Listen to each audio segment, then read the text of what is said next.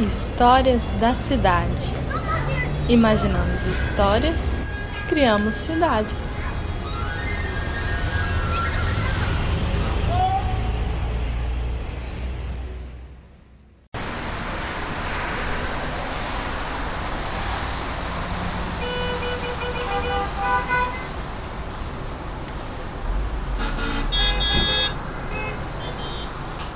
Que barulheira! O que está acontecendo? Parece que todo mundo resolveu sair de carro hoje. Eu, hein? De onde surgiu tanto carro? Para onde vai tanto carro? Você já reparou quantos sons os carros fazem? Som para acelerar, frear, buzinar. Esse trânsito todo tá me lembrando a história do João. Você conhece? João morava em uma rua muito movimentada de carro. E não era só carro, não. Era moto, carro, caminhão, caminhonete, kombi, ônibus, micro-ônibus, até o carro da pamonha passava na rua do João. Olha a pamonha, olha o curau caseiro e o diretor. A qualquer hora do dia ou da noite, ele ouvia carros passando e buzinando.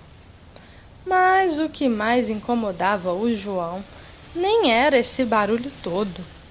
Era que ele não conseguia atravessar a rua de casa. Na esquina existia um semáforo, uma faixa de pedestre e até sinal para pedestre tinha, mas demorava tanto para o sinal com o homenzinho ficar verde que ele acabava desistindo. Às vezes ele ia até a esquina esperançoso e pensava: hoje eu vou conseguir atravessar. E esperava. esperava. Esperava mais um pouco. Esperava e nada. O homenzinho vermelho continuava lá, aceso. E o verde? Hum, nem sinal.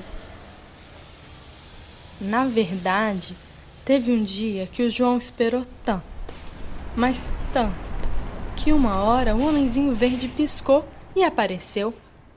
E o João, que já estava quase dormindo de tanto esperar, despertou depressa e pensou: é agora. Pisou na faixa de pedestre. Não conseguiu. Foi só colocar o pé no asfalto que o homenzinho verde sumiu e lá estava o vermelho piscando de novo. Não dá tempo de atravessar, o João pensou. E voltou para casa.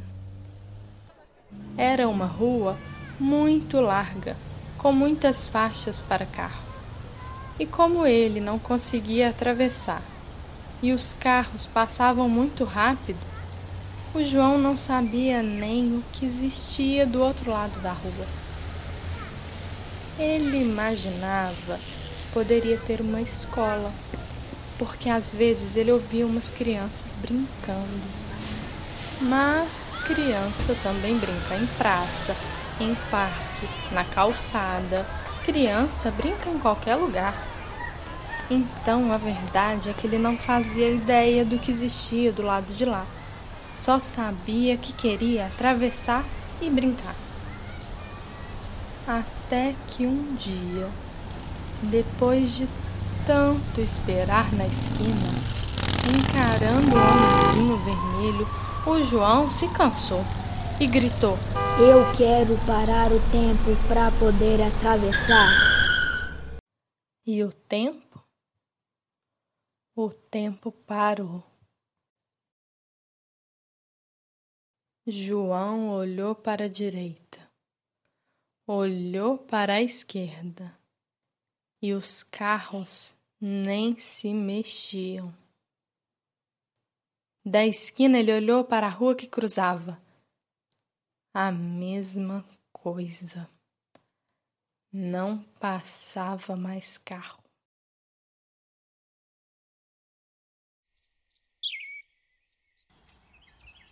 Ué, o tempo parou ou não parou? João continuava a escutar o som de passarinhos, pessoas conversando e crianças brincando. O tempo só parou no asfalto. Moto, carro, caminhão, caminhonete, kombi, ônibus, micro-ônibus, até o carro da pamonha. Tudo que estava no asfalto virou estátua. Será que agora, então, ele conseguiria atravessar a rua?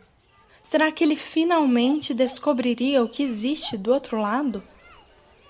João já estava empolgado com a ideia de atravessar quando pensou que se pisasse na faixa de pedestre, poderia virar estátua também, igual aos carros. E ele gostava muito de brincar de estátua mas ficar ali, parado, no asfalto, não deve ter muita graça. E com um pouco de medo, mas muita curiosidade para saber o que existia do outro lado, João resolveu tentar. Levantou a perna direita e, com muito cuidado, pisou na faixa de pedestre. O que aconteceu com João? Será que ele virou estátua? Será que ele finalmente descobriu o que existe do outro lado da rua? E o tempo no asfalto? Parou para sempre? Agora é a sua vez de contar a história do dia que o tempo parou no asfalto. Grave a continuação e me mande. Eu vou adorar receber a sua história e saber o que aconteceu com João. E no próximo episódio a gente vai contar outra história sobre a cidade. Até lá!